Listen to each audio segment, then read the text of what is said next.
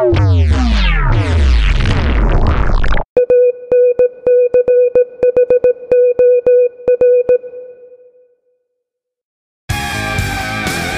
está ouvindo Guitarras e Traços.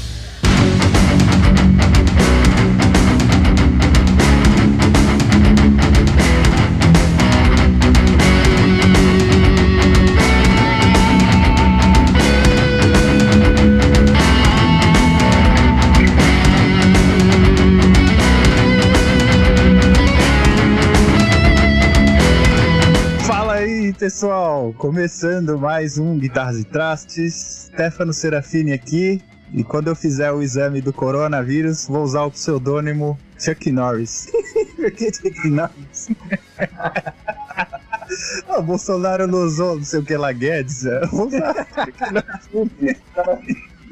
É, mas fala pessoal, aqui é o Die. O pessoal tem falado que eu tô tão viciado em Hamilton que eu tô fazendo rap nos podcasts aí, falando que eu tô falando em, em velocidade 1.25x, mas pô, o Stefano ele fala em 0.75x, então na média tá um x, para de reclamar, pô. E a gente tá recebendo aí hoje o Marcelo e o Giovanni. Vamos falar sobre a, a carreira deles, um pouco do trabalho deles como músicos. E fala aí, Marcelo. É isso aí, aqui é o Marcelo na firminha na área aí. Não tem frase nenhuma, não. É.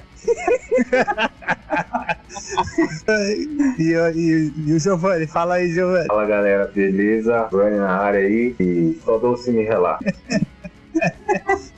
É, Criativo, né? Criativo. A gente vai falar sobre viver de música no Brasil.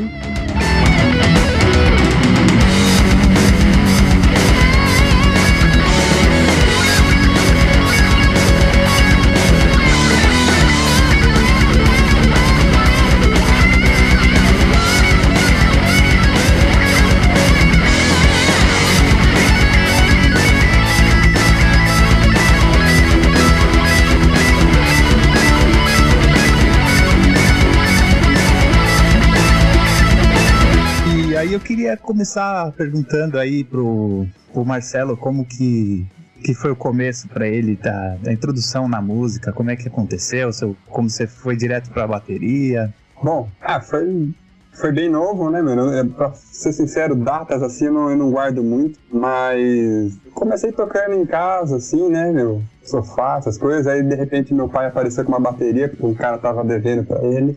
E ele pagou em bateria. É, então foi assim que eu comecei a tocar, mas assim, em mercado musical mesmo, eu acabei entrando através de uma pessoa que todos aqui conhecem, chamada Marco Maluf. E Grande Marquinhos. Grande Marquinhos. Ele acabou me indicando numa escola lá em Atibaia. Eu entrei mesmo de verdade, mesmo no mercado musical, através dele, que acabou me indicando lá, né?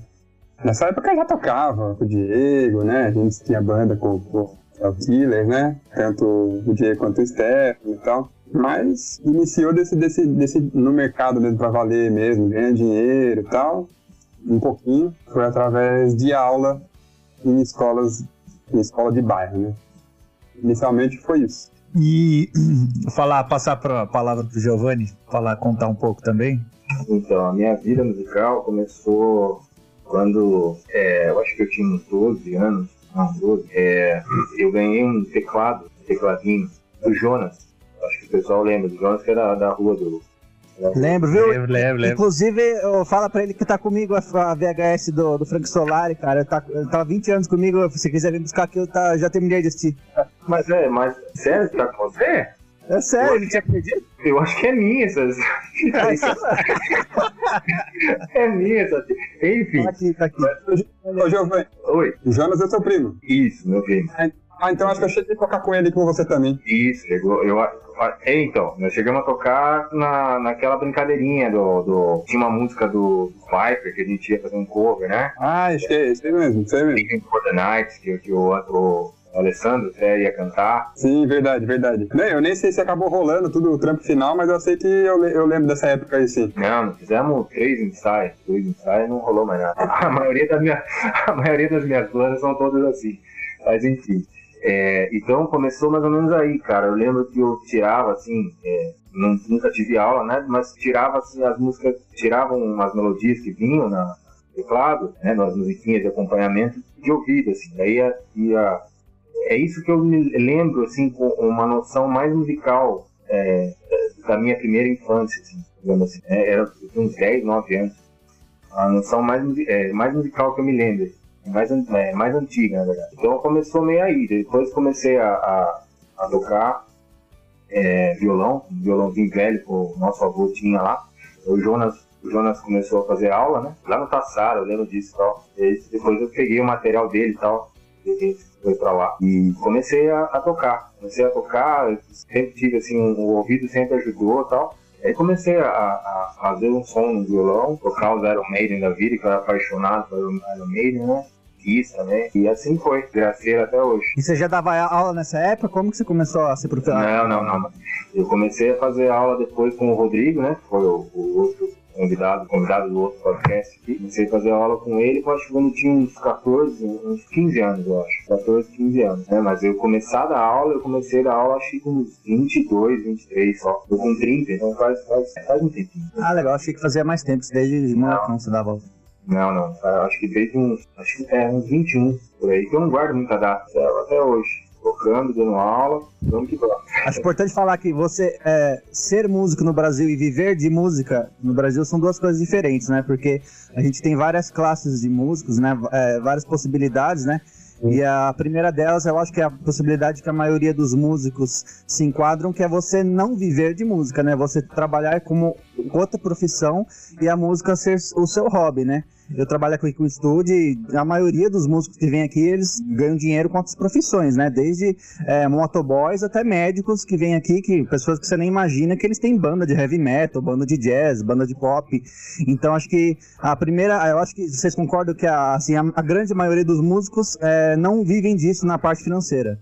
É, total. Eu concordo totalmente. Eu, eu, eu, eu concordo talvez eu tenha pulado a, essa etapa da minha vida, mas eu quis meio, ser meio rápido ali, né? Mas eu, foi que nem o Diego falou, e isso é verdade. Eu comecei a trabalhando, eu trabalhava dando manutenção em impressoras, na, na USP, depois de um tempo fui trabalhar na farmácia hospitalar da Santa Casa, depois de um tempo que eu, é, mesmo trabalhando na farmácia hospitalar, foi quando o Marco me indicou lá na, na escola, eu trabalhava lá na, na farmácia, e aos sábados eu ia lá pra Atibaia dar aula. Então era uma coisa meio que. É, como é que eu posso falar? Era os dois ao mesmo tempo, eram dois trabalhos ao mesmo tempo. É difícil um cara já iniciar trabalhando mesmo, né? E eu não nego as aulas também, sempre, sempre fiz aulas, né? Também fiz aulas no Tassara, fiz aulas particulares e tudo mais, é isso aí. Eu trabalhei durante, eu acho que, dois anos e meio com outra coisa. E, inclusive, coisa que me.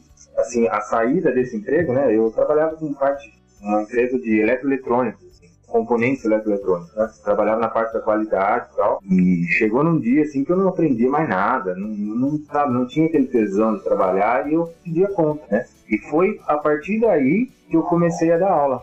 E foi, eu acho que eu fiquei, fiquei uns quatro meses parado, né? Só de boa, assim.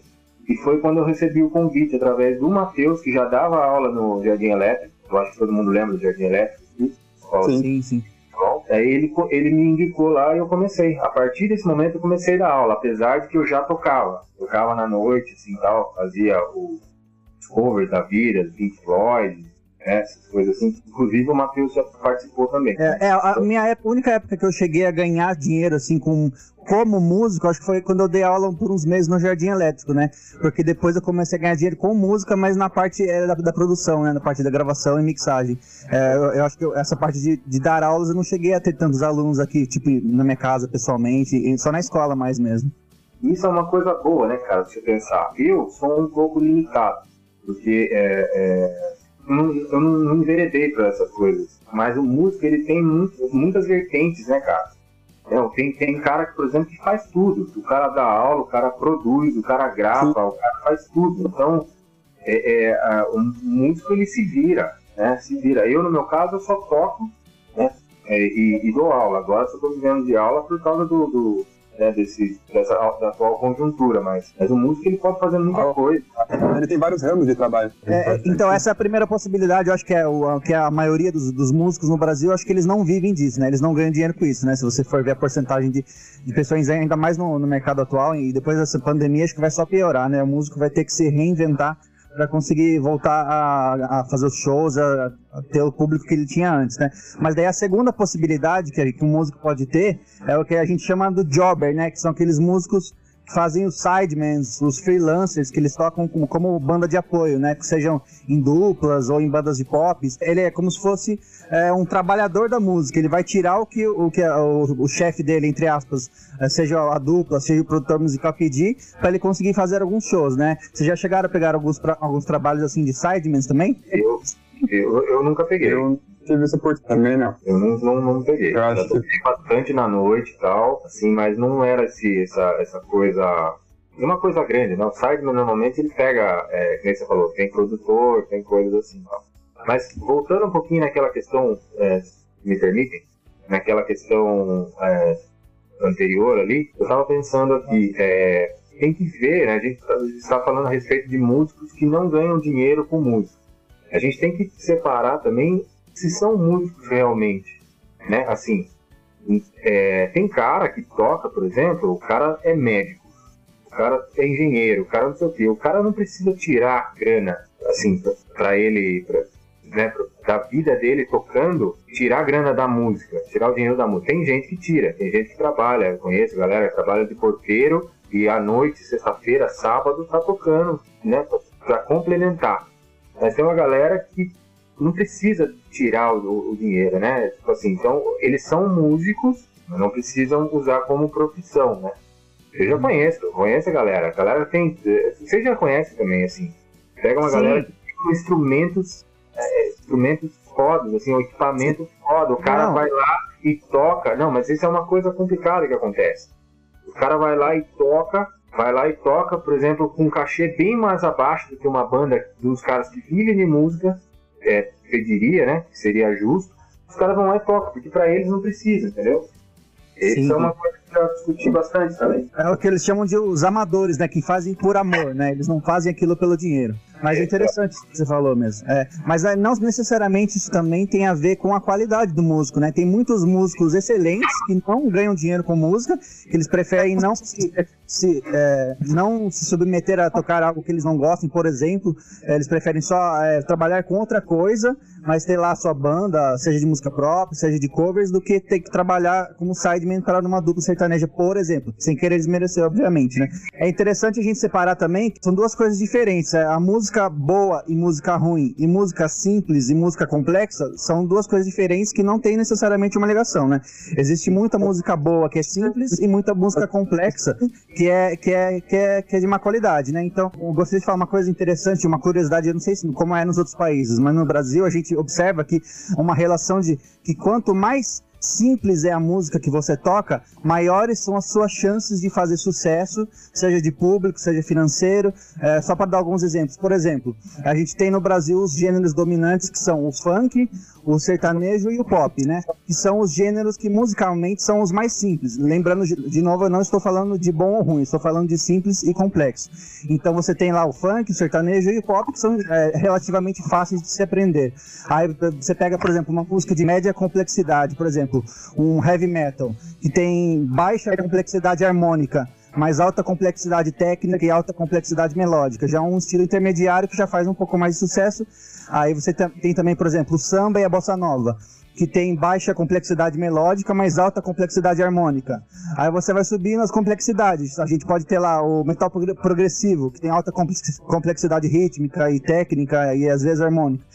Aí vai subindo o jazz, o free jazz. Aí a gente pode chegar até na música erudita, onde as, tudo é complexo, né? As harmonias são complexas, as melodias, o ritmo. E essas pessoas são as que mais tão, é, sofrem no mercado financeiro para conseguirem sobreviver. Então é muito curioso isso, né? Como no Brasil é, é inverso, né? Eu não sei se no resto do mundo também é assim, né? Mas a complexidade, quanto mais você estudar, mais você a sua música vai virando de nicho e mais dificuldade você vai passar, né? O que não acontece em outras profissões, né? É, é, um, é, algo interessante mesmo se pensar. O Brasil eu vejo que é um pouco diferente, porque aqui a questão é para tudo, assim, a gente a gente vê essa desigualdade em, em todos os setores.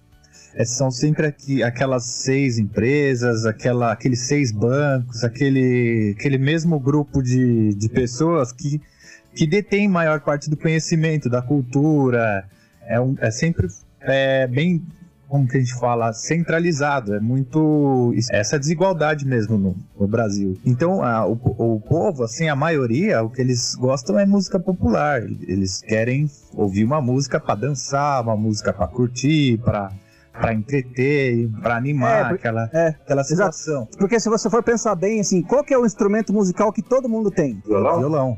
Não, é a voz. Ah, Todo mundo é um, é um músico em potencial com a sua própria voz. Então, as pessoas, elas. é, nesse, nessa, enquanto, parece que quanto mais o mundo é, se globaliza e as coisas ficam mais corridas, parece que o- a música ela tem que ser de mais fácil acesso, a, a melodia tem que ser mais simples, a letra tem que ser mais simples, a harmonia tem que ser mais simples, o ritmo tem que ser mais repetitivo. Então, a impressão que eu tenho é que, como todo, o único instrumento que todo mundo tem é a voz, a gente a- as pessoas que não tiveram acesso a um estudo de um outro instrumento ou uma educação, eu volto a bater nessa tecla, uma educação musical na infância, eles tendem a, consumir uma música que eles consigam tirar com facilidade, que é com seu instrumento, que é a voz, e por isso que cada vez mais vai ficando mais simples as músicas. Mas Tom Jobim, ele era um hit na rádio ah, nos anos 60, né? É, então, por que, que- mas o que que acontecia? A melodia era simples, mas a harmonia era complexa. O povo ainda conseguia tirar essa música, cantar Garota de Ipanema sem problemas, mesmo que não conseguisse tocar no violão. Mas agora aconteceu também de tu- todos os fatores universais da música estão cada vez mais simples e a média está indo cada vez mais para baixo para os músicos. É, Aí, aí é uma outra discussão, né? Se é, se é culpa É dos que assim, músicos, se é culpa da indústria. Tem um, tem um estilo assim que está sendo muito propagado, que um estilo musical, que ele é caracterizado pela baixa qualidade de, de produção, tanto com chiado no meio da, da gravação, coisa caseira, gravada com celular. A pessoa canta, mas parece que está falando ao invés de cantar. É o, é o lo- lo-fi, né? É um gênero aí que está sendo muito é, difundido os canais, se você procurar no, no YouTube, eles têm muita demanda. Eles, eles transmitem assim a, a conteúdo online, assim, 24 horas por dia, lives com esse áudio rolando, que é tipo um áudio que fica de fundo. A pessoa consegue ficar ali na atividade dela no PC e deixar esse sonzinho rolando, assim, é um para ele o que faz sucesso é até assim o tempero desse desse estilo é até a baixa qualidade. É o cara não saber cantar direito, é ter chiado. E Isso tá sendo disseminado. E quem diria que isso né, quem, quem toca, quem, quem é acostumado com ouvir bandas grandes, né, músicas de, de qualidade, que tem aquela, aquele apreço por, por perfeccionismo, a gravação, assim, a gente, as bandas que a gente curte bastante, assim, a, a gravação é impecável, né, a guitarra perfeita, as notas, você ouve cada nota, é tudo impecável. E quem diria que um estilo como esse, né, cheio de ruído e, e a pessoa né, nem canta, não tem nem melodia, às vezes a pessoa fala ali, quem diria que isso ia tomar, ter, ter espaço no mercado e ganhar bastante fã? É, mas sempre É. vai ter, cara. Sempre vai ter. Que nem você na hora que você falou aí de é, um estilo. É, é, como você falou mesmo? Um estilo. É a de gravação-.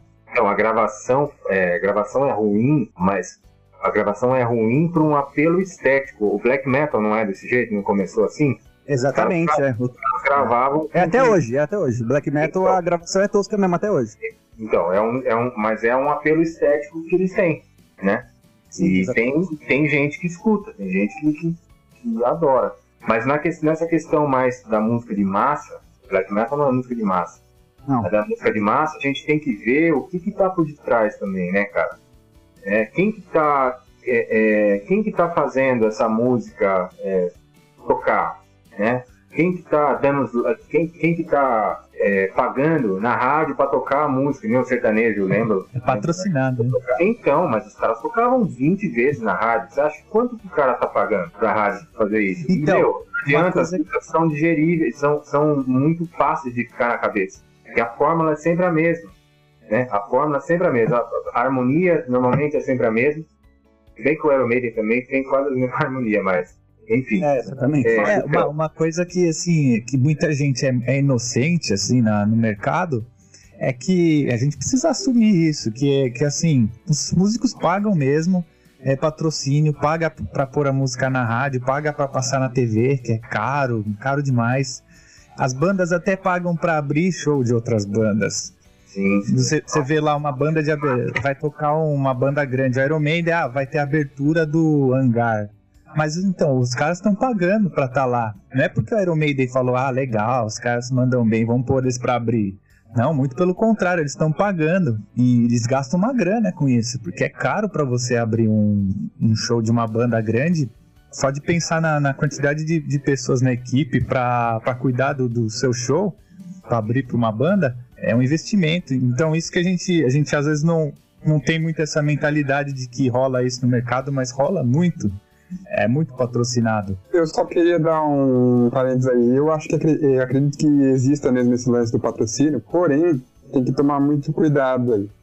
Porque acontece o seguinte, eu acho que tem muitos músicos músicos, músicos que trabalham, que vivem como, como músico, tal, tocando com bandas, né? Não importa se é grande ou não. Mas as músicas vêm deles. O que acontece? O que o cara tá acompanhando, vou, tá, vou dar um exemplo aqui que é comum. O cara tá acompanhando uma certa dupla ou um, sei lá, qualquer, não precisa ser dupla, né? O cara tá acompanhando. Ele percebeu que aquele, aquele som tá dando certo. O que, que ele começa a fazer? Justamente para entrar cada vez mais no mercado, ele faz o seguinte: ele começa a produzir outras duplas. Ele começa a produzir não só aquela dupla, como começa a produzir, eu digo assim, produzir músicas, é, material, conteúdo, entendeu? Então ele começa a fazer música para aquelas duplas, entendeu? Ou, tô falando dupla como exemplo, mas é, pode ser qualquer tipo de cantor, entendeu? Então parte dos músicos, entendeu? Então eles começam a produzir. Eu acredito que pode ser que tenha esse, esse patrocínio, mas também tem produção dentro dos próprios músicos dentro desse nicho também. É interessante falar desse lado comercial da música, né? A gente tem que separar também o artista, né? Porque também é, é um terceiro possibilidade do músico, é aquele músico é o artista, é aquela pessoa que tem algo a dizer, né? Ele quer deixar sua marca, ele quer mudar o mundo, né? É aquele cara que ele não tá mais só preocupado com a prestação que vai vencer, mas também com a verdade do, do universo, né? E o que a gente nota muito nessa música comercial é que elas não têm verdade nelas, né? Parece que elas são feitas puramente com uma fórmula matemática para vender, né? Você vê que uma igual, uma atrás da outra é igual igual e eles não. Se você não vê a honestidade naquilo que ele tá cantando, diferente do sertanejo raiz lá, é, sei lá, fala o nome das duplas sertanejo raiz, ou é, mas, mas assim. Você, você vê assim algumas bandas, algumas duplas falando sertanejo que, que até os músicos tocam bem e a própria dupla, que assim, você pega uma, uma dupla que, que construiu a carreira, que é mais assim, começou, começou mais tempo, que tocam bastante tempo juntos, assim, 20 anos. Aí você vê que, que os caras, assim, eles começaram por, por gostar do, do estilo mesmo. Mas você não, não, concorda que a maior parte do mercado sonoro musical hoje em dia no Brasil, as músicas não têm verdade? Não, no que eles estão ah, dizendo, é sim. é tudo uma fórmula. Não uma tem, forma... Mas, cara, isso aí tá, tá há muito tempo no mercado. Né? Se a gente, se a gente é, reparar, se você pegar os anos 80, anos 80 é uma década de trocentos mil hits, e as melodias são boas tal. Só que você percebe, eu não vou saber citar agora aqui é, os exemplos concretos, mas eu já percebi muito disso fórmulas que davam certo são repetidas em outras músicas, mas assim, parece um plágio descarado, né? Sim. É, teve uma, por exemplo, teve uma, uma banda que eu percebi esses tempos, uns tempos atrás eles fizeram uma banda em uma, uma música só, né? Eles fizeram sucesso, acho que saíram da, dessas, dessas coisas aí do, da televisão, né? Desses concursos. Meu, os caras fizeram uma música, um, um, um, um refrão, que provavelmente eles começam a, a compor pelo refrão. E o refrão é o que mais pega. Meu, os caras usaram a mesma escala, assim, a, mesma escala, do mesmo jeito que uma cantora, é, é, uma cantora de sucesso norte-americana, se não me engano, fez na, na música dela. Assim, mas, mas, descarado. Porque aquilo é muito forte na música. Aquela, a, aquela sequência de notas. Os caras usaram, e, e você percebe que não é, por exemplo, uma limitação que existe mesmo na harmonia tradicional tal, né? Da pessoa é, fazer um, cam um, caminho ali sem um, um, caminho um caminho igual ao outro fez, né? Isso pode acontecer, isso é normal. Mas os caras usam mesmo, sabe? Usam as fórmulas, usam as coisas. Então, enfim, é isso. É, eu acho que isso é importante. Isso aí é meio que natural e não acontece só aqui no Brasil, não. A gente tá falando da. Não, eu, quando eu falei não, nos 80, é eu falei, eu falei até lá fora, cara. Até lá fora. Aquelas músicas tipo. É, que chamam, acho que Miami Grace, alguma coisa assim, que era dos anos final dos, dos 80 ali, dos 90 e tal. Era uma coisinha. Você vê, cara, é, a, as formas elas estão ali. Ela deu certo, deu certo, estourou. Então vamos usar aqui. E aí os caras modificam alguma coisinha ali e pau na viola. Exatamente. Mas assim, não, não tem garantia que isso vai dar certo também. Tipo assim, é, proporcionalmente tem mais garantias do que se você for tocar jazz no Brasil, né? Garantia você não vai ter com nenhum estilo, assim. Mas é, é muito interessante você ver a proporção que eu tinha falado da, música simples com sucesso, né? Quanto mais simples for a música, mais chances você tem de sucesso. E assim, eu, eu nem estou culpando as pessoas que escutam, assim. Muitas vezes a- eu acho que a culpa é, é- é do músico mesmo. Porque eu acho que todo mundo tem direito à música, independente de se você é, teve uma educação musical ou não, né? Por, por que, que um cara da favela não tem direito a fazer a música dele só porque ele nunca aprendeu música? A diferença que eu vejo para esse sertanejo universitário que faz sucesso, mas, por exemplo, para um funk que faz sucesso, é que pelo menos aque- aquela, aquela pessoa tá vendo naquela música uma forma de uma ascensão social, de ela conseguir ter uma vida melhor, dar uma vida melhor para a família, mesmo por mais que para quem estuda música sa- saiba que em termos objetivos aquela música é muito simples e não tem muito conteúdo, para aquela pessoa que está fazendo aquilo é bom, aquilo é uma coisa que vai que, que vai dar o prazer para ela que a música dá pra gente. Arte boa e arte ruim, eu acho que isso é subjetivo, né? Mas eu acho que parte disso também é culpa dos músicos, porque eh, existem muito músico aí que reclama que ah, o brasileiro só sabe cantar de bunda e de pegação tal. É, música só serve no Brasil pra, como trilha de churrasco, trilha de pegação, mas daí quando um- aquele músico que tem algo a dizer, geralmente o que ele pensa? Ah, vou, vou fazer minha, minha- Vou bater nessa tecla de novo. Ah, vou cantar minha música em inglês aqui porque eu quero fazer sucesso internacionalmente. Aí faz aquele inglês lá de CCAA, que usa as mesmas letras, que- aquele papo que eu já falei no primeiro episódio. Então, aí acontecem essas bizarrices, né, que a gente vê só no Brasil. No show do Roger Waters, o cara fez um disco inteiro contra o fascismo, que é o The Wall. Aí a galera vai lá e vai ele e reclama de ele tá de ele tá fazendo uma, uma coisa que é verdade pra ele, que tá lá na letra, só você conhecer aquela letra, né? Essas bizarrices que acontecem quando a gente tem a- a- essa dualidade de interesses na música, né? Eu acho que chegou num ponto importante que eu já tinha falado, que é o lance, o problema, é o problema não, e não é o nem o culpado, né? Acho que é difícil também a gente apontar, assim, que é complicado, mas a grande parte é o, é o músico, foi o que eu falei. O dono da banda, lá, vamos pôr dono da banda pra não falar dupla, rock, né? Ele vê lá, ele percebe que aquele músico produziu uma, uma música legal, fez um conteúdo bacana, e aí o músico X, né, um, um, um cara X, ele, do outro lado lá, um cara Y, ele vê, ele vai querer aquele mesmo cara para fazer uma música para ele também. Entendeu? O músico, para continuar no mercado, ele vai lá e vai fazer a música pro cara da, do Y também, entendeu? Então é aí que tá. O problema é o músico. Sim, sim. É, mas muitas vezes é, é questão de sobrevivência, né, cara? Porque todo mundo tem conta pra pagar. Então é muito difícil você contrabalancear, a sua- você querer fazer a arte, né? ah, do melhor jeito possível, dizer aquilo que você quer dizer e contrabalancear os boletos que tá chegando, né? Então, não, concordo plenamente, mas por isso que eu falo, porque é, por isso que eu não acredito tanto, acredito que tenha os patrocínios, essas coisas que pagam e tudo mais, mas acredito também que tenha muito mais músicos do que esses patrocínios e coisas do tipo. Eu- mas eu acho que, assim, é, esses músicos, né, o Diego disse, os caras estão, eles têm filho, cara. Os caras têm família, os caras querem fazer o pé de meia deles quando são novos, não sei.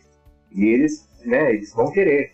E assim, eu já toquei muito esse tipo de música, né, sertanejo e tal, toquei na noite e tal. Chegou uma hora, assim, eu poderia, né, ter, ter tentado produzir algo, fazer alguma coisa no meio de sertanejo e tal. Mas chegou uma hora, cara, comecei a tocar. Antigamente tinha aquelas, aquelas letras mais românticas. Daí comecei a tocar. Começou a surgir o baraberê, essas coisas de tchu-tchá-tchá e não sei o que, que os caras estão fazendo apologia a sexo, mas eles não estão falando, eles, eles falam que não. Mano, a- eu comecei, falei, meu, o que, que eu tô fazendo, cara? O que, que eu tô fazendo? Eu tô ajudando a disseminar uma coisa na qual eu nem.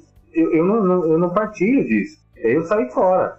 Saí fora. Então, eu acho que você fez, não não vou falar se você fez bem ou ruim, que quem decide a sua vida é você, e acho que você fez um ponto importante. E aí a gente entra num outro ponto importante que a gente começou em como você tem várias vertentes, poxa, você percebeu que aquilo não tá mais te, te agradando, não tá te fazendo bem pro coração, enfim, essas coisas do tipo, você pega e sai. E a música é muito legal por causa disso, porque ela tem outras vertentes, entendeu? Então por isso que eu acho que a contaminação, né, o, o cara, ele continua lá fazendo, ele continua produzindo, continua ganhando dinheiro e assim vai indo, né? E aí ele, claro, tem que pagar a conta, todo mundo tem, e ele tá ganhando dinheiro com aquela música, e não importa qual, ele continua produzindo aquilo.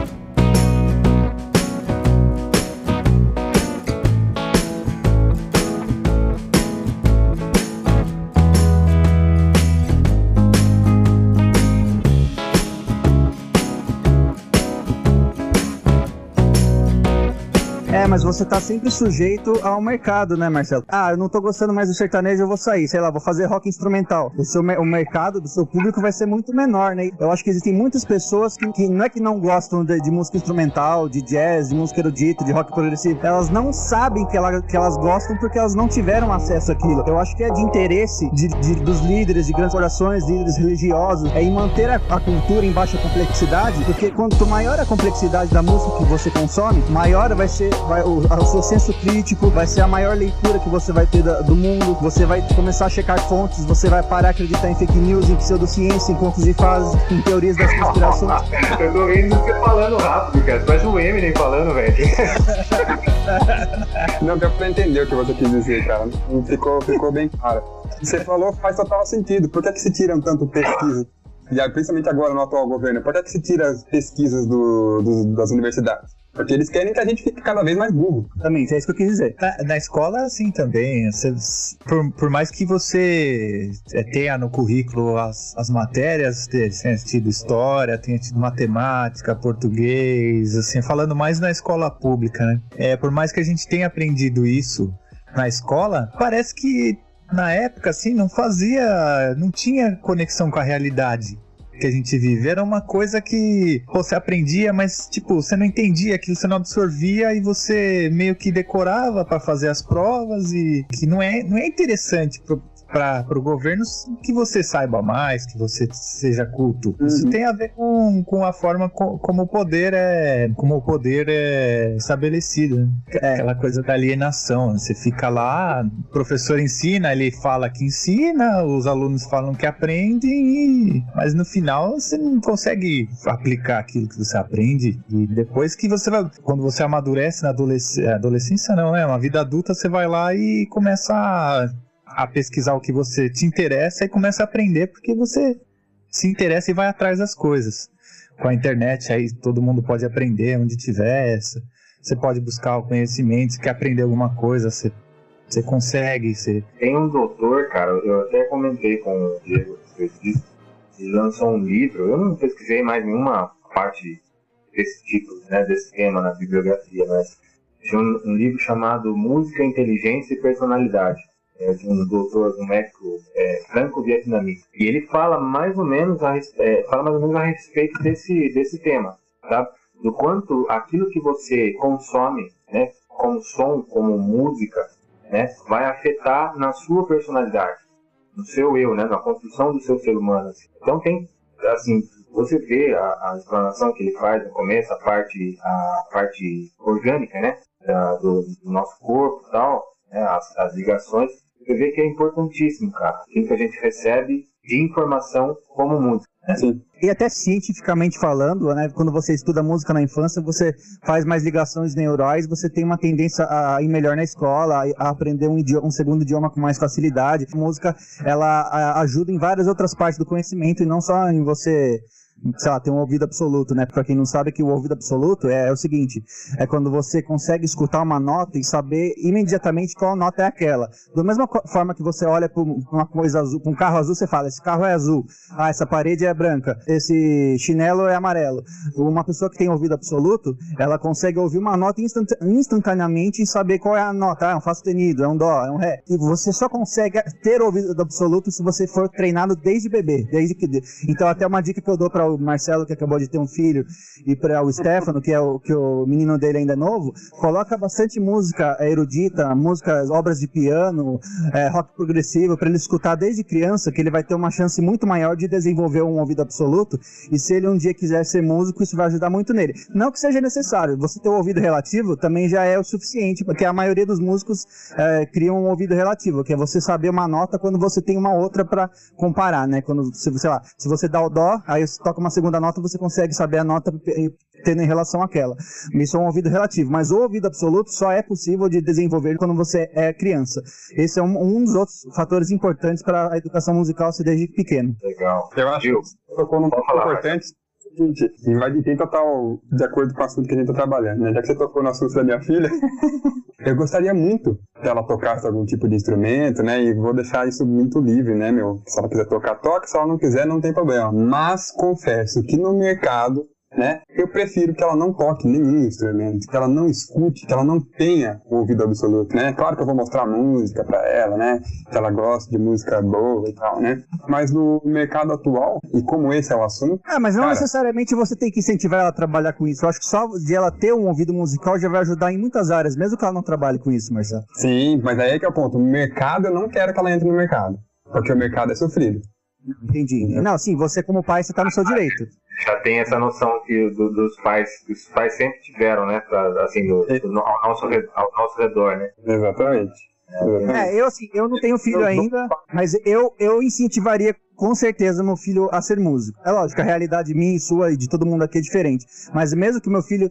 Ah, eu, eu, incentivaria sim ele desde o começo, desde criança, ele tocar um piano, tocar uma bateria, tocar uma guitarra, porque eu acho que ah, vai muito além de você trabalhar com isso. Se você tem um- uma formação musical, cara, o que, o que isso te transforma a sua vida é, é um negócio gigantesco. É, eu, eu, eu, eu incentivaria, eu incentivaria, porque eu acho que a música você cresce como ser humano mesmo. É, isso aí é indubitável. E eu incentivaria, só que eu arrumaria, digamos assim, o trilhar dele. Tentaria alimentar muito de música desde pequeno, como o Diego falou, rock progressivo e tal, e- é, piano, música erudita e tal, e falaria para ele estudar o máximo que ele conseguisse, assim, é, falaria não, né, é, daria o exemplo também, assim, tal, estando junto ali, eu acho que quanto mais, a, quanto melhor a formação dele, mais chances ele vai ter no mercado, né, eu acho que isso pode, pode ajudar.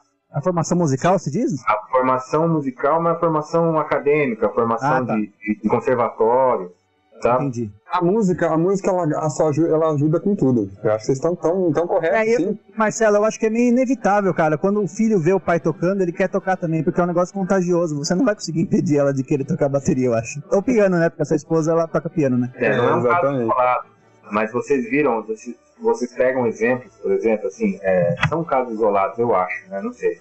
Ou não. Mas esses guitarristas, ou esses caras que estão fazendo muito sucesso hoje em dia, Pedro Martins, não sei se vocês conhecem Pedro Martins, Pedro Martins, o Frederico Leodoro, que também é de, eu acho, não me engano, é de, de Brasília também, essa galera de. Brasília. Não, são caras É de alguma fenomenais. Não, eles não têm banda, mas eles tocam assim, tocam pra fora, sabe? Os caras fazem sucesso, fazem turnê. Ele, o, o, o Pedro, ele toca com aquele Kurt Rosenwinkel, sabe? Sei se vocês conhecem. não. Ele toca Então, o quê, Giovanni? Desculpa, não prestei atenção. Ele é, ele é meio que muito instrumentista, ele toca Ah, piano tá. pra caramba, só que ele é mais guitarrista, né? Então, mas esses caras, cara, vocês vão ver a musicalidade deles, ele, é novinho, ele é novo. Ele, cara, e todos eles têm o pai como instrumentista na família, entendeu? Como instrumentista, como músico mesmo, assim, músico de profissão, assim, tal. Então, cara, é, eu percebo isso é, nas menininhas da, da, da nossa maestrina aqui, da minha amiga Zoe, ela é, ela, ela é inglesa e tal, e ela estudou na, na Inglaterra, estudou música, ela é estudidaça, assim, canta bem, ela é soprano, canta lindamente, né? Ela e o, e o marido dela tal. E os filhos dela, as filhas dela, né, para as quais eu dou aula, tem que ver a musicalidade que elas têm, cara, porque elas absorveram aquilo de barriga, sabe? Consegue abrir uma terça, consegue abrir, a, a- a- abrir as vozes que quer, sabe? Isso com idade, não tem idade, é, 10 anos, Não sei se você já viu um canal no YouTube, Rick Beato.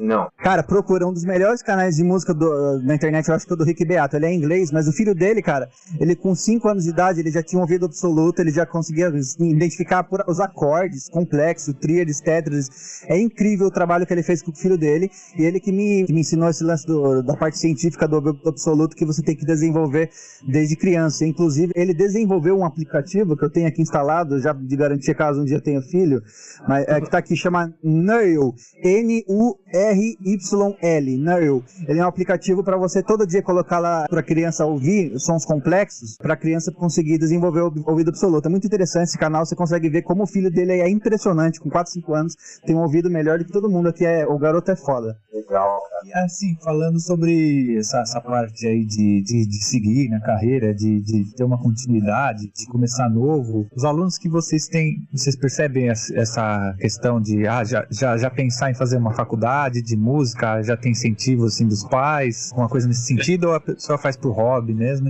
é Tenho isso? vários alunos que tocam, tive vários alunos que tocaram, você percebia que estava indo muito bem, muito bem, tava assim, detonando, né? Você percebe que tinha o jeito, tinha ouvido, tinha musicalidade, você percebe que o menino tá indo bem, ou a menina tá indo bem, de repente ele, ele opta por fazer arquitetura.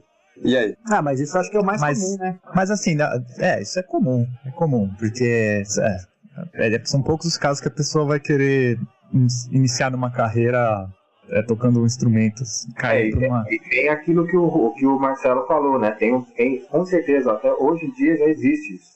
É, ainda existe, né? Aquela coisa de você fazer alguma coisa que vá trazer uma, um retorno financeiro mais garantido. Sim. Você falava Problema- muito. O problema é, e o assunto tem que ser sempre o mercado aqui no Brasil. Tá, legal. Ela tá estudando bem, desde pequeno, mas aí, como que você insere ela no mercado? Como você fala pra ela que ela consegue produzir de tudo que é lugar? Como você conquista? Como você consegue provar que isso dá realmente certo, entendeu? Claro, que ela vê você dando aula, ela vê, ela vê que percebe que tem como, que você ganha por aquilo, né? Mas ela percebe que do outro lado também é muito mais garantido, entendeu? Então, assim, tem como, né? Tem como, só que o trabalho é, é bem pesado. É, pesado mesmo. E que as coisas meio se competem, assim, nessa fase, né? Porque cê- é importante você fazer, você ter uma formação e que você siga essa... Porque, assim, você se formar também é um período curto. Você vai fazer um curso, você vai ficar alguns anos e vai, vai se formar. Isso não, não, se- não impede, não te impede de fazer uma segunda faculdade e, de repente, fazer música e, de É, repente... foi, é, isso foi o que eu fiz, né? Eu É, primeiro eu fiz caso. administração e depois eu fui fazer música, mas é verdade, é, tem muita esse lance da pressão dos pais também, que eles ficam com medo quando o filho diz que vai fazer faculdade de música, né? Eu não cheguei a finalizar a faculdade de música, porque quando é, começou a época de estágios, começou a eu já estava pegando trabalho bastante no estúdio, então eu decidi seguir pro ramo da produção musical, da mixagem, eu não, não ia dar para fazer os estágios, mas eu, eu concordo que existe essa preocupação. Eu entendo o Marcelo nessa preocupação de pai quando o filho diz que vai fazer uma faculdade de música, que vai querer levar mais a sério o- a música. É complicado mesmo. Então, mas você teve uma boa, uma boa percepção. O que, que você enxergou? Você percebeu que talvez não estava dando certo num lugar e você pegou um outro ramo da música, entendeu? Sim, exato. Exato. É isso que é legal, entendeu? Pô, não tá dando legal, não tá, não tá rolando, né, meu? Eu vou falar particularmente de mim, né, meu? É, tava tocando com banda de rock, eu percebia que eu, eu gostava daquilo, eu sempre gostei, né? Só que eu percebia que eu não tirava as músicas tão boas, assim, não tava tão legal. E eu acabei me encontrando num outro lugar, fui escutando, é, fui escutando outro tipo de música, acabei também né, não levando muito à frente, também percebi que também não era tão fácil quanto eu imaginava. Então, assim, você começa a perceber, tipo, meu, você tem vários lugares pra você ir. O que eu tô querendo mostrar também, falar com vocês aqui, que é tipo, não é fácil, mas tem como, entendeu? E o mais legal é isso, meu, é o a possibilidade de vertentes, né, meu? Você tem muito lugar, você pode fazer produção de tudo que é lugar. E você pensa assim, é, não é uma coisa tão, é, é, assim, alienígena, tão fora do, do normal, assim, uma profissão de a música, seja qualquer vertente aí do- da música. Porque, assim, o Brasil tem quantos? 200 e- Tralala, 210 milhões de, de, de habitantes e a gente consome muita coisa de fora. Uhum. E aqui, assim, você não precisa conquistar, assim, ser um pop total e conquistar o Brasil inteiro, mas se você tiver um, um grupo de fãs, aquele nicho que te segue, que gosta da sua música, isso já é o suficiente pra você produzir alguma coisa e tocar sua carreira com aquilo. A questão é você, até você pode dar mais atenção até do que você daria se você estourasse. Você pode ter aquele grupo e manter aquilo e e aquilo vai sendo a sua motivação e você dá atenção para aquelas pessoas, você cria algo, você tem feedback melhores, você consegue produzir algo voltado para elas. Uhum. Então, é, a quantidade nesse caso não importa, assim, realmente eu pensava muito que ah, você precisa é, você não, não precisa pensar assim que você precisa estourar no Brasil inteiro para você sobreviver, mas hum, isso é, não é a maioria. Você consegue com se você tiver aquele pouco, vai, você tem mil fãs e aqueles mil fãs eles gastam, vai, eles falam assim 10 dólares com você por mês. Vai no Brasil é, dá um pouco mais. Eles se, eles, se você tem esse- essa quantidade de fãs e eles, você consegue produzir algo de valor e eles in- in- reinvistam isso você, que não é muita coisa, Hum. já é o suficiente. Você não precisa ter trocentos mil assim curtindo. Agora, em relação aos alunos que você falou aí, pra mim o que é mais legal, assim, o que eu gosto, assim, é de ver quando o aluno tá gostando da aula, ele percebe, ele curte, ele estuda, isso é bacana, né, cara? Me Ah, sim, sim, sim. Isso é legal. Uma coisa Uhum. importante falar que a gente falou é que, né, em 2008 teve uma lei que é a lei do ensino obrigatório da- das músicas nas escolas, né, a lei de número 11.769, que já em 2018 faz, fez 10 anos que essa lei foi implementada no Brasil e até hoje é impressionante como no Brasil as leis, as leis não pegam, né, no Brasil tem esse lance de lei não pegar. A maioria das escolas públicas ainda não tem música, né, só nas escolas particulares, né, principalmente aquelas que têm uma mensalidade mais alta. Vocês dão aula de uma escola, seja pública ou seja privada? Como é que tá na- nessa parte de escolas? Você tocou num ponto importante e eu acho que o grande problema é o seguinte, é, realmente é para uma, uma alta elite, que você falou aí, né, para escolas privadas com mensalidades mais caras, e o grande problema é aí vai ser de novo ah, o mercado, vai entrar no, no ponto. Quem dá aula pra, é, nessas escolas, né, para esses alunos, geralmente não são músicos, cara. A maioria tem formação em arte, né, em artes, como é que eu posso falar, em arte tem o nome certo, eu não vou lembrar, mas não é, não é bacharel em música, certo? Ele tem licenciatura em artes. É um outro, eu, um grande problema aí também, mas eu Mas, ser- mas será que isso não é uma persimi... permissi... Ah, lá vai eu com as palavras que eu não consigo falar. Uma persimi... Permissibilidade. uma permissividade da lei, porque eu não sei se é obrigatório você ter licenciatura em música, né? O Gigi dá aula em escola e, e você não tem licenciatura, né, Gigi? Não, não tem. Não, tudo bem, mas eu acho que aí é, é mais o músico, porque o músico ele tem aquela cabeça fechada, ele quer o quê? Ele quer tocar, e se ele percebe que ele não quer tocar, ele quer dar aula, né? E ele quer dar aula, assim, não, não, não né, nessas escolas que tá mencionando aí, né? Escolas que, que você comentou da lei. Ele quer dar aula particular, ele quer dar aula numa escola de bairro, entendeu? A minha experiência, eu- é, a experiência que eu tenho hoje em dia é isso aí mesmo. A escola é escola particular, né? apesar de, da, da quantidade enorme de bolsistas, a, a- a mensalidade ela é grande e tal, né? Ela é um valor é, razoável. O ensino que se dá lá é um ensino informal de música, apesar de fazer parte da, da- da- né, do, do- do currículo, né? Por exemplo, não é uma, uma, uma matéria na qual as- a, a- qual as- os alunos podem escolher ou não, né? Ela faz parte de todos o, o- todas as séries do Fundamental 2. E, eh, mas apesar disso, o ensino de lá é um ensino, é só para falar aí para pessoal às vezes não conhece, tal, o ensino de lá é um ensino que eu faço desde da, de outra escola, das outras escolas que eu trabalhava, que é inserir a pessoa, né, inserir o aluno na música, só que já tocando, né? É, é meio estranho isso daí. E na época que a gente, a gente começou a fazer tal as coisas, isso aí era impensável, né? Fazer, pelo menos para mim era, né? Sem fazer uma aula, fazer uns exercícios, os exercícios de cromático, ah, os exercícios cromáticos ali, você é, ap- apurar sua técnica, né? Pelo menos o, o mínimo para você saber tocar.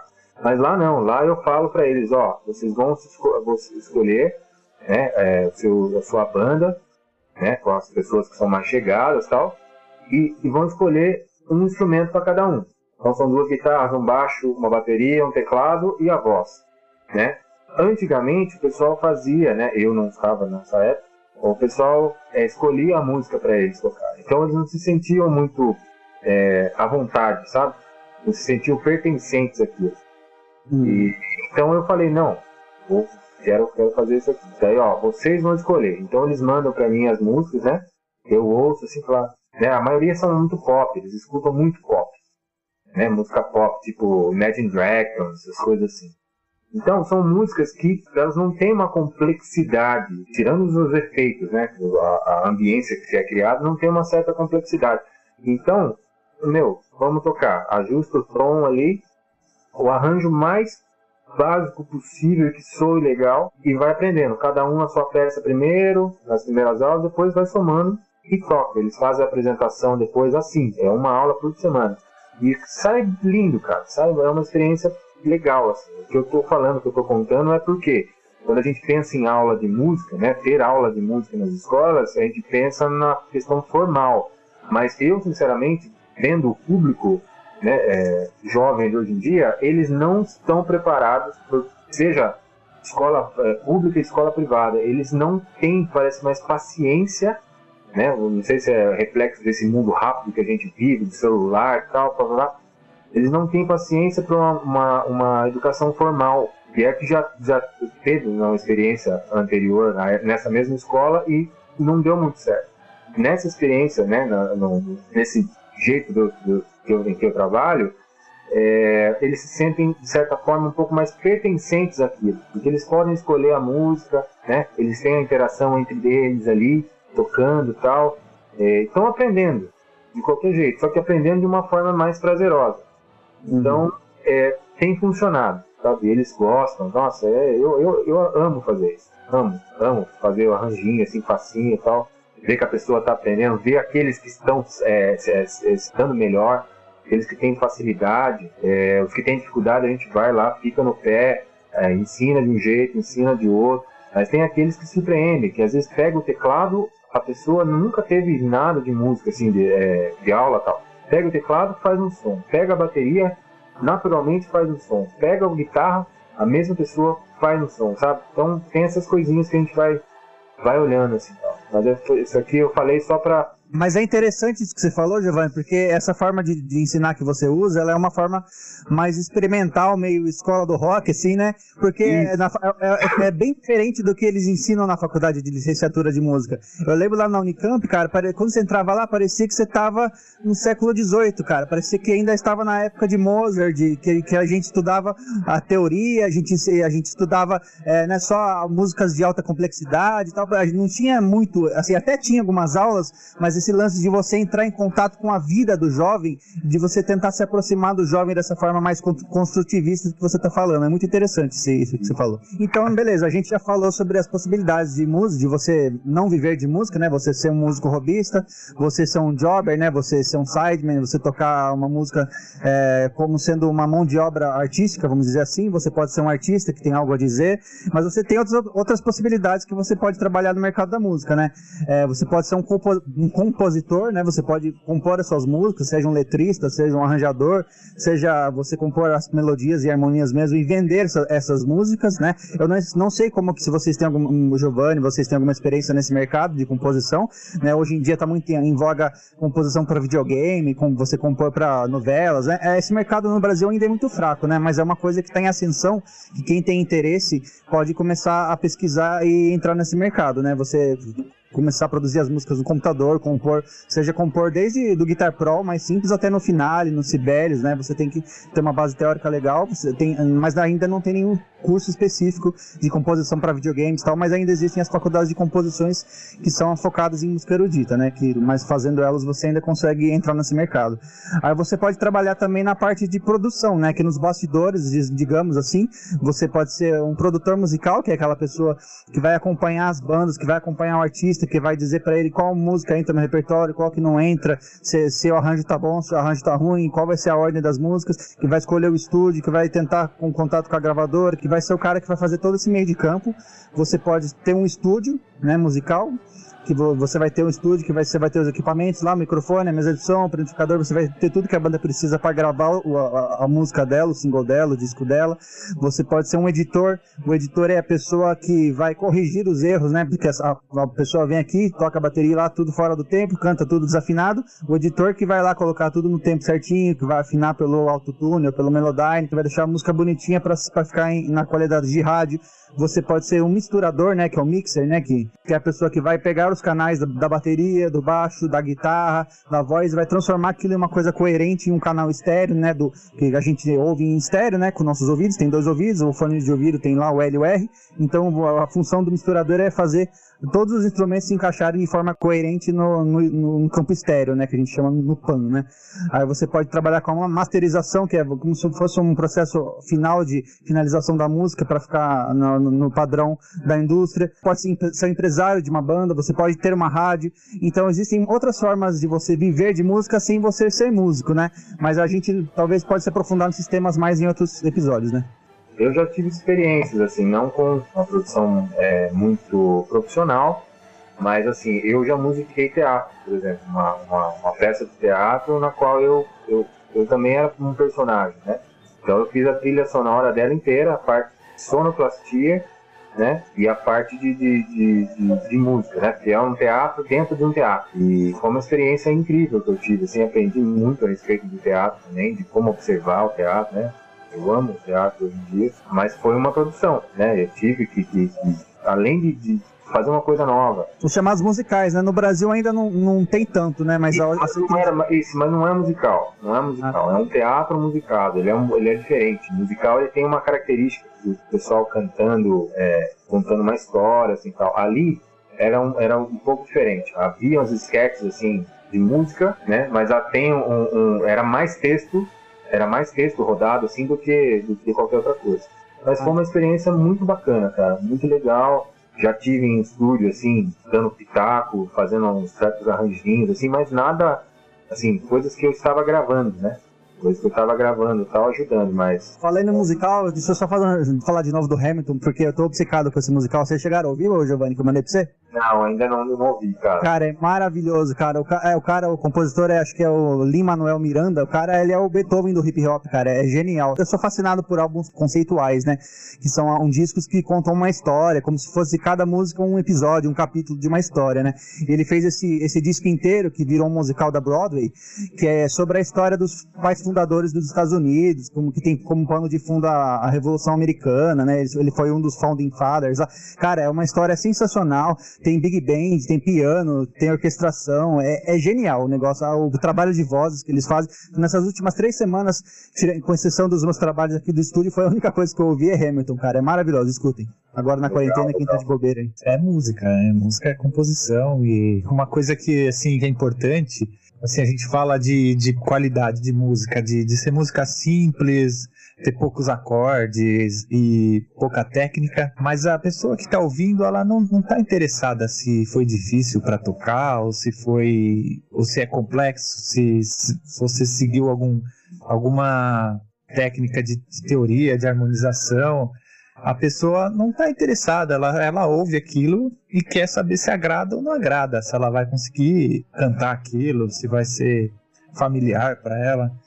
E a pessoa, assim, na composição é importante não, não ter julga, julgamento. Você faz e é importante você fazer aquilo que, que você passar sua mensagem e evitar ser ao máximo tanto o julgamento do, do que você está fazendo quanto julgamento de, de alguma música que alguém tá mostrando pra você. Porque, assim, tipo, o cara mostra alguma coisa pra você, assim. Vai um músico da sua banda, um colega de banda. E aí você fala, pô, isso, aí nada a ver, cara, não vai rolar. Isso aí você- quebra as pernas do cara, você falar isso. O cara, porque pra ele, aquilo é uma expressão dele, é algo que ele criou. É, aquela, é aquilo que eu sempre digo, Stefano, música é que nem filho, né? Pode ser o bichinho mais feio do mundo, mas pro pai é a coisa mais linda.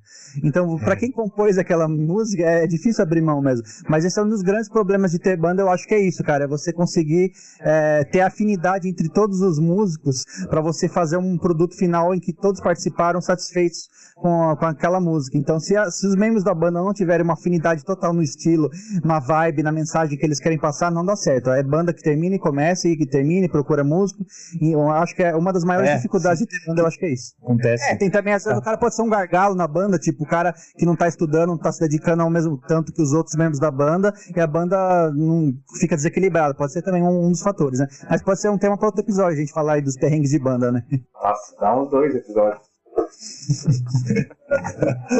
E é aquela coisa, é, assim, o time tá, quando tá jogando, tá redondo, aí chega lá na, na área, faz gol, é tipo, o time tá entrosado, já, né, cada um na sua posição e sabendo jo- jogar, respeitar e e isso aí, né, aí vai.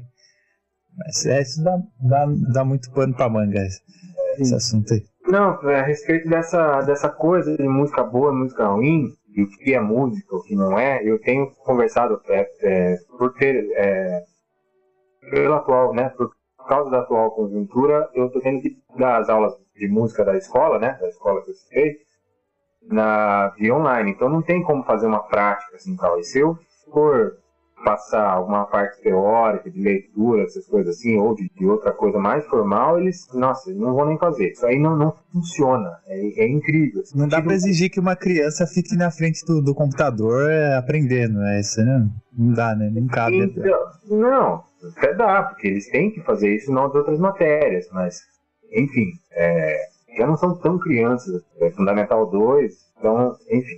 É, mas eu tenho tido, cara, é, e, e levei, assim, né, tenho levado esse tema de música ruim música boa. O que, que é música ruim para eles, o que, que é música boa, fazendo eles tirarem mesmo, com o conhecimento prévio deles tal. O que, que é, se pode ser ou não, se qualquer, qualquer barulho é música, ah, não é, não sei o que, daí eu vou lá e mostro um vídeo do Tom Zé para eles, na qual ele, ele tá vestido, não sei se já chegaram a ver, ele tá vestido de, de ele com mais o pessoal da banda dele, vestido de, de operário, daí ele começa a bater ritmicamente, né? uma intenção musical, é, um na cabeça do outro, assim, um capacete. Daqui a pouco ele pega um agogô e começa a fazer ritmicamente no esmeril. Vocês lembram que esmeril, né? Ah, quem, fez Senai, quem fez Senai sabe o que, que é. Então, ele começa a fazer fazer assim, e, e esse, esses temas, cara, sabe? E conversar assim. E, por incrível que pareça, muitos deles, eles participam, sabe? Eles gostam. Tem uns que ficam ali que sim, não querem nada com nada. Mas muitos deles participam tal. E eu tenho acostumado fazer também a. É, eu, eu, cada semana eu deixo um álbum para eles e no final, né, depois da na outra semana a gente discute um pouquinho dos álbuns, tal, fala um pouco da letra. O primeiro álbum que eu deixei para eles foi o Alucinação do, do Belchior. E muita gente conhecia mais ou menos assim tal. Eu falei, meu, vocês viram a letra tal? A gente contextualiza a letra, né? E, e assim a gente vai, cara, vai formando assim, mas a gente não, não consegue chegar num acordo do que é música ruim e que é música boa. Porque é como se a gente quisesse colocar o ser humano numa, numa régua. Né? Tem até um livro do Dostoiévski que ele fala mais ou menos assim, vai contra isso, né? E o ser humano ele não é, não tem como você colocar ele numa, numa régua e falar assim, não, ele vai fazer isso porque ele tem que fazer tal coisa, ele tem não sei o que, não, ele tem a escolha dele, tem a natureza dele. Então, o, o jeito como ele, ele, né, eles sentem a música, pode ser um funk, pode ser o que, é um jeito só deles, cara. A gente não vai conseguir explicar o porquê que ele, que, ele que ele sente daquele jeito, sabe? Que ele gosta daquilo. Às vezes você pergunta, viu, mas e essas letras aí que falam de pornografia? Ah, não, mas esses aí eu não gosto. Eu gosto por causa do ritmo, eu gosto tal, não sei o que, não sei o que lá. Então, é, né, a gente estava falando aquele negócio do, do, música boa, música ruim, é um tema muito complexo, mas eu acho que tem que ser, é, tem que ser debatido, né? Tem que ser debatido e, e, trabalhado bem, assim, passando outras coisas, porque, que nem eu estou fazendo, né? Faço um vídeo de uma música, passei até Schoenberg para eles, para eles ouvirem, né? Porque eu, eu, eu, expliquei um pouquinho daquela quebra da, da harmonia, da, da, harmonia tradicional, tal, e, e passei para eles numa festa de piano deles lá e o que, que vocês sentem? O que, que vocês você colocou é, música tonal? Isso, isso, dodecafônica para eles lá. E o que, o que, que vocês sentem? Vocês estão percebendo que isso aí não leva a lugar nenhum? Vocês assim, né? A, a, a, harmonia não caminha, porque tem essa, essa coisa meio que caótica. O que, que te lembra isso aí? O que, que é não sei o que, sabe? Então, eu tenho trabalhado esse, esse, essa questão musical assim com eles. E é muito importante que, que se tenha, né? Que tenha é, é alguém que, tra... é, o pessoal trabalhe isso aí. É porque muitas das coisas, dessas coisas eles não conhecem. Os adolescentes não conhecem. Eles têm tudo nas mãos hoje em dia, mas ao mesmo tempo não tem nada, porque eles são restritos a um, a um, a um certo nicho de, de, de, mercado, né? De mercado, no caso, fonográfico, né? Eles escutam aquelas coisinhas que tem no Spotify, só que o Spotify vai lançando, vai mandando coisas. Não, é eles... uma bolha, né? Ele só então, vai mandar. É... Exato, exato. E outra, parar pra ouvir um álbum parar para ouvir um artista é impensável para eles, cara. Eu costumo falar para eles, meu, você tem que pegar um álbum na semana e ouvir. Tem que ouvir para você é, é, é, absorver aquele álbum, tanto nas letras, se for em inglês, a escola é bilíngue. Então, se for em inglês, se for em português, ou, as letras do Belchior lá são incríveis, tal, pra, e eles, de certa forma, absorveram, tal, né, alguns deles lá. Tem que ser Sabe, tem que, tem que ser feito isso, porque eles não conhecem. Ao mesmo tempo que tem o, esse contato com tudo, não tem contato com nada. Então, passei esse negócio do Tom Zé para eles, mas como música experimental, tal. Passei esse Schoenberg para eles, para ver o que, que, eles achavam, né? Que é uma música que, que, de certa forma, nos causa uma, uma, uma sensação diferente, né? E não tem caminho. A gente sempre quer ser racional e a música, a música que a gente uh, ouve, normalmente, tem caminhos. Ela não Nossa. tem Eu tenho curiosidade em saber qual que é a resposta deles ao Schoenberg, porque até para músicos que estudam, tradicionais, alguns não conseguem ainda sentir um prazer nesse tipo de música. Eu fico muito curioso em saber a resposta de uma criança. Então, mas, então, mas a resposta deles foi, a resposta dos que ouviram é uma música que deixa você tenso. É uma música que você parece que é, você está procurando alguma coisa e você não acha. É, é um, uma sensação uma sensação estranha, sabe? Daí eles, é, eu, eu falei um pouquinho do século XX para eles, assim, né? Tentei dar um, uma contextualizada, tal, das guerras, tal, porque eu, ah, não sou eu, acho. Isso aí, eu, você que estudou em faculdade, eu acho que já deve ter ouvido falar, alguém falando isso aí. E aquilo ali é a trilha sonora do século XX, cara. Um séculos mais violentos do, do, do, né, da nossa história e tal. E, é, de certa forma, aquilo é um, é um reflexo. Parece, me parece um reflexo, né? Assim, pensando na estética das artes em si daquela época, né? Da, enfim. E, meu, eles, eles acharam isso, achavam que, sabe, dá um certo medo, uma certa tensão, né? Eles não ficam, não é um som que você é agradável, mas tem que, tem que fazer, cara, tem que fazer, tem que mostrar pro pessoal que existem outras coisas, né? Eu acho que quanto maior o leque de possibilidades que você tem, né, de conhecimento musical, né, de, de, de música mesmo, assim, de, de, ritmos diferentes e tal, melhor você vai poder julgar isso, cara. Enfim, desculpe a extensão.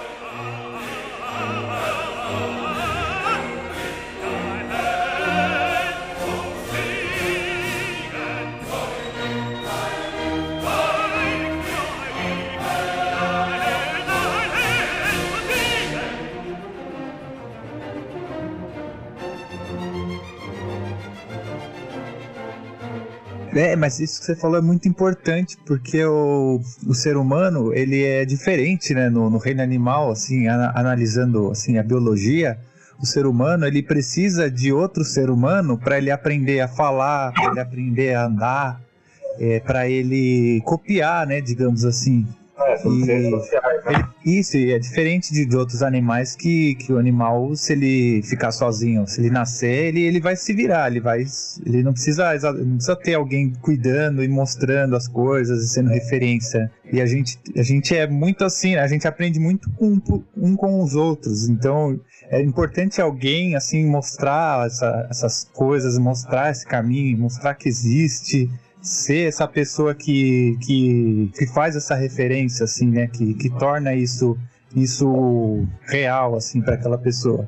É, até porque o, o, gosto musical ele é formado na infância e na pré-adolescência, né? É muito difícil uma pessoa de com 50, 60 anos começar a ouvir um estilo musical diferente, mudar as opiniões. É isso não só na música, né? Até nas, nas visões de mundo, nas opiniões políticas, em tudo. É, quanto mais jovem for a pessoa, mais propícia a mudar de opinião e acrescentar novos gostos. Então eu acho muito importante, eu acho que a gente pode tirar algum, alguma, alguma coisa desse podcast, é que a educação infantil musical é o ponto, é o tema principal para a evolução evolução da música no Brasil, né? Tanto para os profissionais quanto para aqueles que só querem é, ouvir a música. Eu acho que um tre o treinamento auditivo e musical das crianças, eu acho que é a parte mais importante de tudo.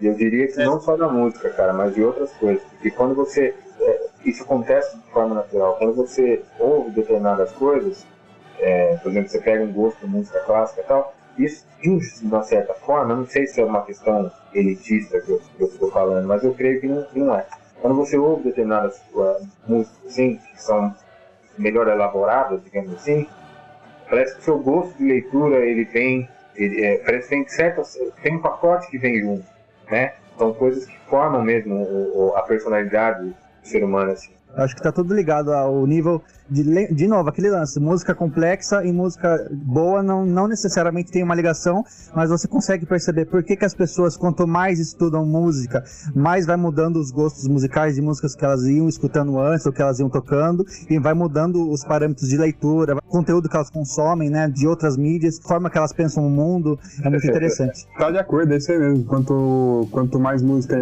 na, na infância, melhor. É isso aí.